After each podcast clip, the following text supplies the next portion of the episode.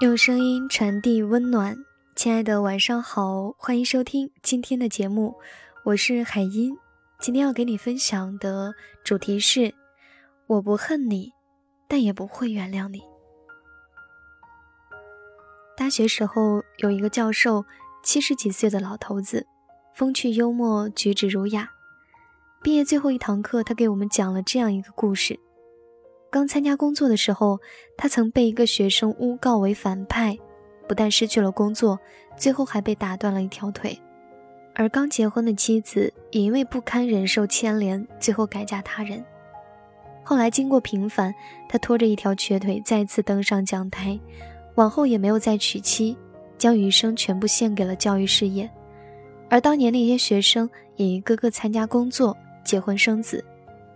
他原谅了所有人。除了当年诬告他的那个学生，当学生找上门来寻求原谅的时候，老人家对他说：“我们以后最好还是不要再见面了。我不恨你，但也做不到原谅你。”老教授的最后一段话至今记忆犹新。无论怎样，永远不要轻易的去伤害别人。但如果别人伤害了你，你也没有必要去强迫自己假装大度。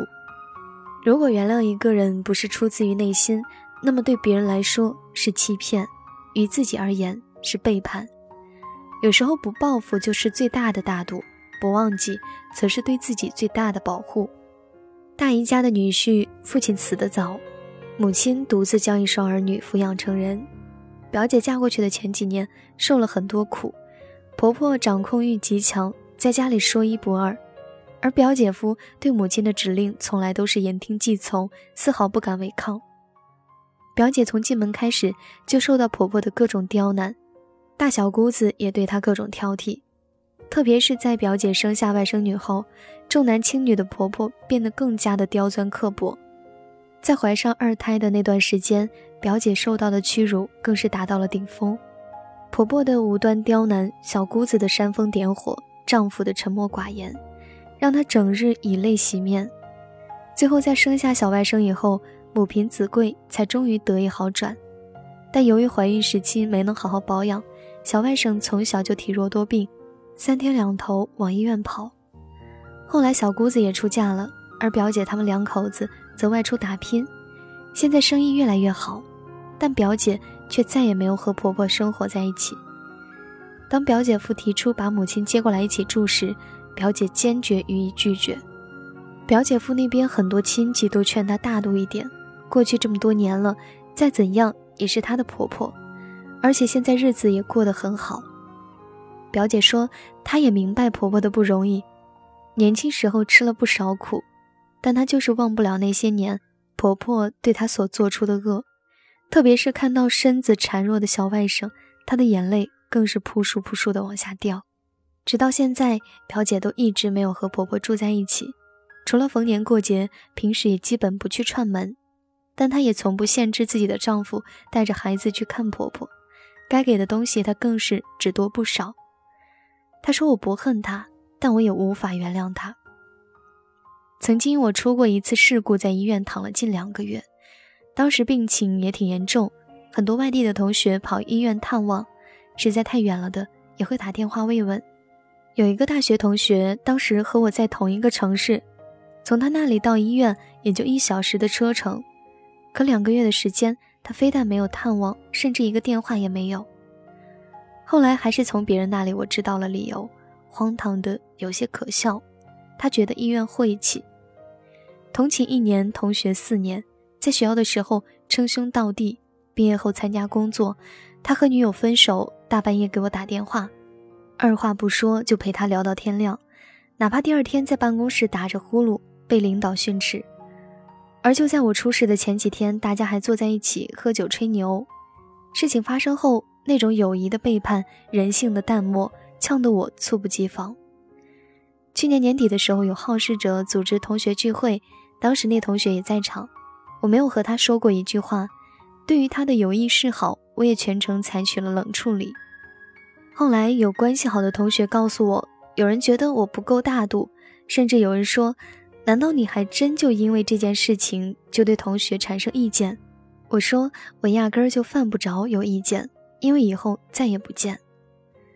郭德纲有次接受采访，主持人和他谈起当年遭遇背叛的事情，郭德纲说了这样一段话：“其实我挺厌恶那种不明白任何情况就劝你一定要大度的人，离他远点儿，雷劈他的时候也会连累到你。”最后，主持人问他是不是永远都不会释怀了，他说：“这个东西是跟人一辈子的，如果连这个事情都记不住的话，那这辈子活得也太冤了。”记住还非得去报复，那可能是我小心眼儿，但我记住都不行吗？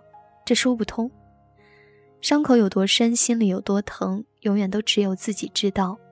而且不轻易原谅一个人，不轻易释怀一件事，也是对自己的一种警醒，一种保护。生活中很多人过得不好，不是不懂得原谅，反而是太容易原谅别人了。很多事情没必要非去报复，既不值得，也没必要。但有些东西就像坚硬的倒刺，插在肉里，长在心上，抢着拔出来就是对自己的二次伤害。人终究得学会往前看，但也没必要假装圣贤，委屈自己去接纳曾经所有的伤害。忘记不了，那就铭记；无法释怀，那就不要释怀。我可以不恨你，但永远无法原谅你。我们哭了。我们笑着，我们抬头望天空，星星还亮着几颗。我们唱着时间的歌，才懂得相互拥抱到底是为了什么？因为我刚好遇见你留下足迹才美丽风吹花落泪如雨因为不想分离。因为刚好遇见你留下十年的期许。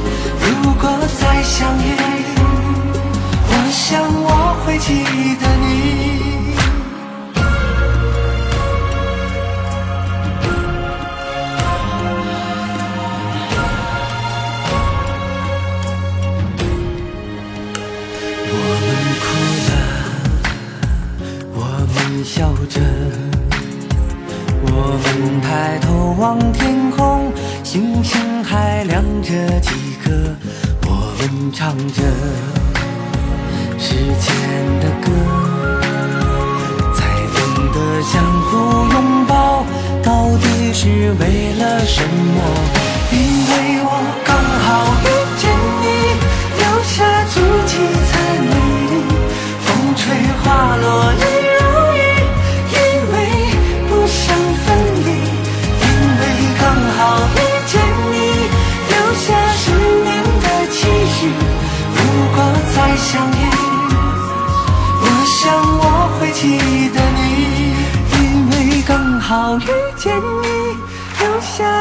七彩美丽。